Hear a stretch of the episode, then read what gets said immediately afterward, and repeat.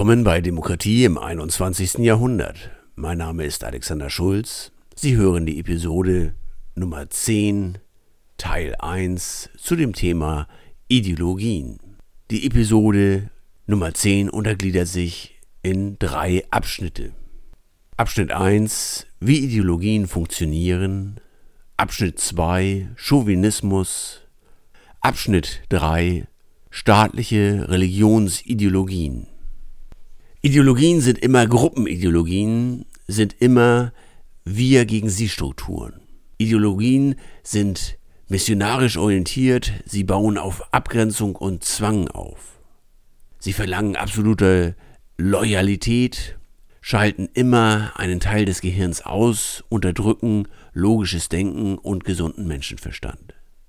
Sie dienen oft der Machtergreifung durch eine Minderheit und sie haben zwei deutliche Schwachstellen.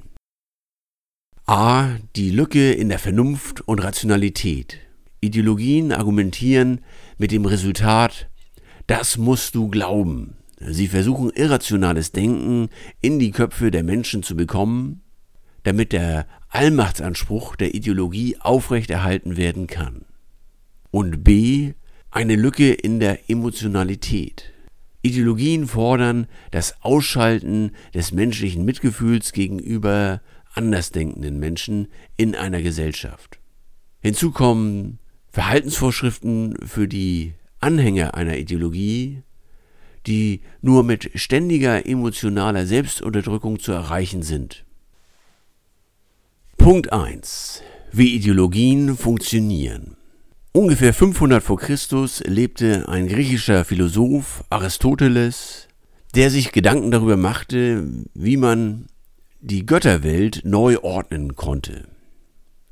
Damals gab es sehr viele Götter, jede Stadt hatte ihre eigenen Götter und es gab noch keine große Harmonisierung des Gottglaubens über Länder hinweg. Aristoteles Aristoteles malte sich aus, dass es wahrscheinlich nur einen Gott gibt, der für die Erschaffung der Welt zuständig sein mochte. Jedenfalls malte er sich aus, dass das sehr viel logischer wäre, als einen jeweils eigenen Gottglauben pro Stadt oder pro Provinz. Aristoteles nannte diesen einen Gott den unbewegten Beweger. Das war eine reine Theorie, eine Philosophie, diese Vorstellung verband sich noch nicht mit einem missionarischen Gruppensystem. Das kam erst später.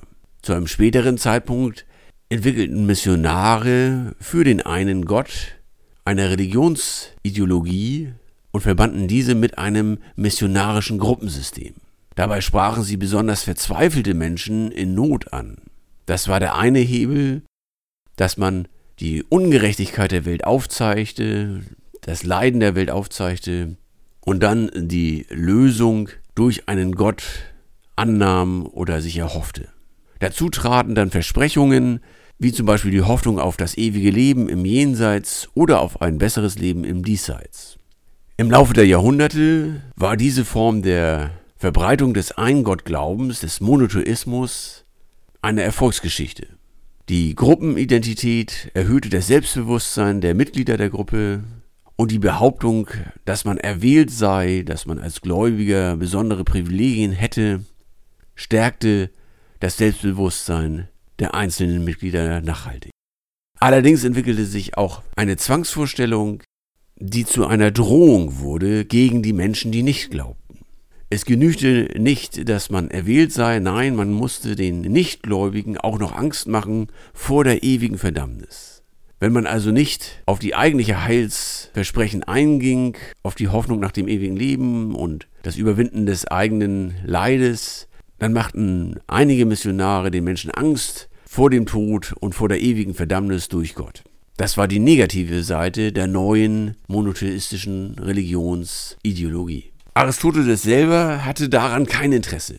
Er blieb Philosoph und dementsprechend blieb von seiner philosophischen Äußerung auch nur in gelehrten Kreisen ein Gedenken daran übrig. Im Laufe der Geschichte entwickelten sich drei Ideologiesysteme. Zunächst einmal der Chauvinismus, dann die Staatsreligion und dann die politischen Ideologien der Moderne.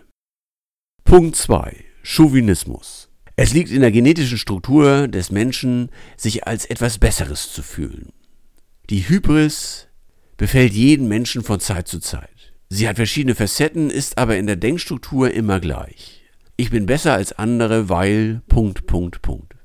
Das ist der Kern des Wir gegen Sie Denkens.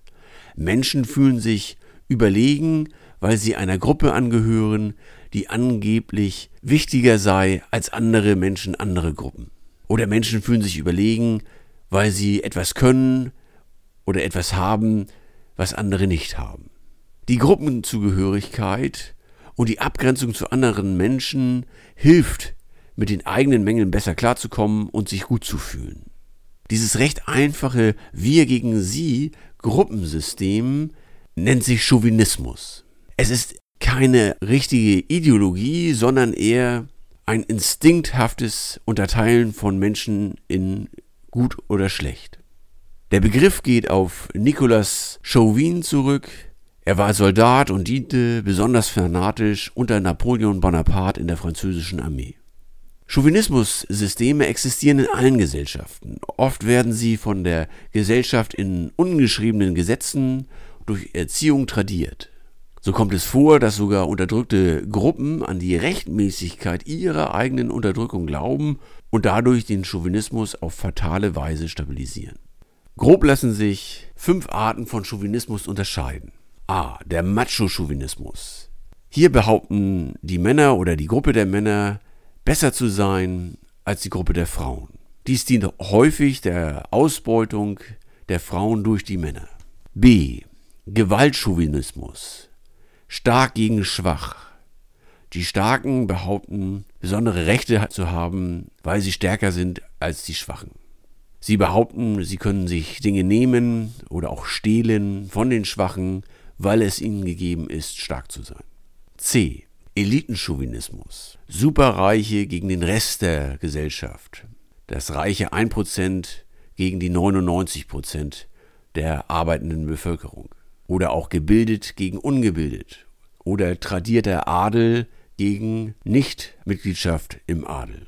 Elitenchauvinismus funktioniert nahezu in jeder Gesellschaft, beziehungsweise es gibt so gut wie keine Gesellschaft, wo es diesen Elitenchauvinismus nicht gibt. D. Rassenchauvinismus. Schwarz und Weiß werden unterschieden aufgrund ihrer Hautfarbe. E. Schönheits- und Jugendchauvinismus. Jung versus alt, schön versus hässlich, Designerkleidung versus normale durchschnittliche Kleidung. In diesen Aspekt von Schönheitschauvinismus fließen in der Moderne auch äh, Schönheitsoperationen ein, perfekt aussehende Menschen versus natürlich aussehende Menschen mit natürlichen Fehlern. Chauvinismus ist grundsätzlich keine Ideologie, sondern ein natürlicher Instinkt, aber so gut wie alle Ideologien nutzen diesen Chauvinismus, um ihre Ideologieinhalte zu verkaufen und um die Anhänger einer Ideologiegruppe zusammenzuhalten und zu bestärken in ihrer Meinung. Punkt 3 staatliche Ideologiesysteme, staatliche Religionssysteme. Die Menschen haben ein fragendes Gehirn erhalten, mit dem sie jeden Tag dazulernen können und sich weiterentwickeln können. Sie entwickeln eine Menge Ideen oder auch Innovationen, um ihr Leben angenehmer zu machen. Doch nur weil man Fragen stellen kann, heißt es nicht, dass man auch auf jede Frage eine wirklich sinnvolle, wissensbasierte Antwort erhält. Viele Menschen wollen zum Beispiel wissen, was nach ihrem Tod kommt, wie dort die Welt aussieht. Darauf gibt es keine wirklich abschließende, gültige Antwort. Hier beginnt Glaube und das Wissen hört auf.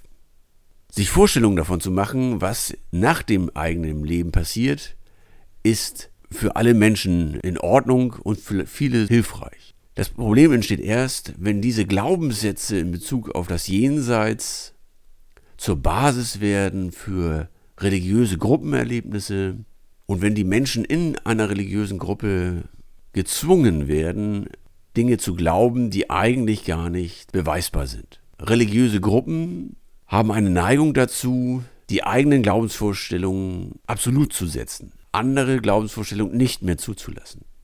Darüber hinaus grenzen sie sich ab zu der nichtgläubigen Welt, beginnen nicht mehr die eigenen Glaubenssätze zu hinterfragen und im äußerst ungünstigsten Fall einem religiösen, ideologischen Anführer zu folgen und den als verlängerten Arm Gottes in seiner Entscheidungsfindung zu betrachten. Wie kam es dazu, dass sich solche starren Ideologiesysteme bilden konnten? Es ist sehr wichtig zu verstehen, dass Religion und Ideologie erst flächendeckend für einen Staat eingeführt werden konnte, nachdem es Monarchen gab, die diese Staaten zusammengefügt haben. Ursprünglich waren die meisten Dörfer, die meisten Städte auf der Welt eigenständig. Sie hatten ihren eigenen lokalen Fürsten, ihren Anführer, der aber nur über eine kleine Region herrschte. Erst als sich Königreiche bilden, also Flächenstaaten bilden, erst dann machten sich die Monarchen Step by Step daran, die Religionssysteme zu vereinheitlichen. Sie finanzierten staatliche Priester, Schriftgelehrte und Bibliotheken. Das alles war in der Hand von Monarchen, also von den Leuten, die das Geld hatten in einem Staat. Es war nicht demokratisch organisiert. Was war die Funktion der staatlich finanzierten Priester? Es war Gefühlsberuhigung der Massen, eine Vertrauensbildung zwischen dem Herrscher und dem Volk, Sie sollten Antworten liefern, wo man eigentlich keine Antworten sicher wissen kann. Sie sollten helfen, die Menschen zu kontrollieren und das Königtum göttlich zu legitimieren, sodass die Bevölkerung nicht mehr auf die Idee kam, einen Aufstand gegen diesen diktatorischen Monarchen zu organisieren.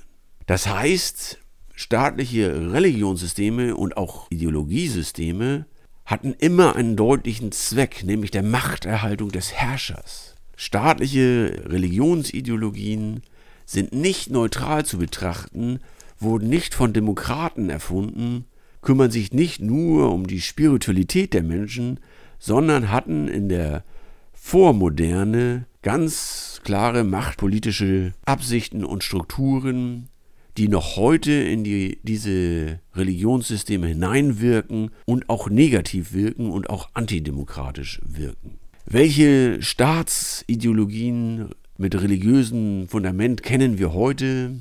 Es ist der sunnitisch orientierte Wahhabismus in Saudi-Arabien. Es ist das schiitische Mullah-Regime im Iran. Und es ist der weltweite Dschihadismus, also eine extreme Form des Islamismus mit politischem Gestaltungswillen und der Anwendung von Gewalt zur Umsetzung der politischen Ziele. Das war der Podcast Demokratie im 21. Jahrhundert mit der Episode Nummer 10 Ideologien Teil 1, gegliedert in Punkt 1, wie Ideologien funktionieren, Punkt 2, Chauvinismus, Punkt 3, staatliche Religionsideologien. Weitere Episoden finden Sie auf iTunes und der eigenen Webseite www.demokratie2100.de. Ausführliche Informationen erhalten Sie in dem Buch Der Weg zur Weltdemokratie, die Überwindung von Terror, Ideologie und Diktatur im 21. Jahrhundert. Mein Name ist Alexander Schulz, Redner, Berater und Autor. Bleiben Sie politisch und bleiben Sie gesund.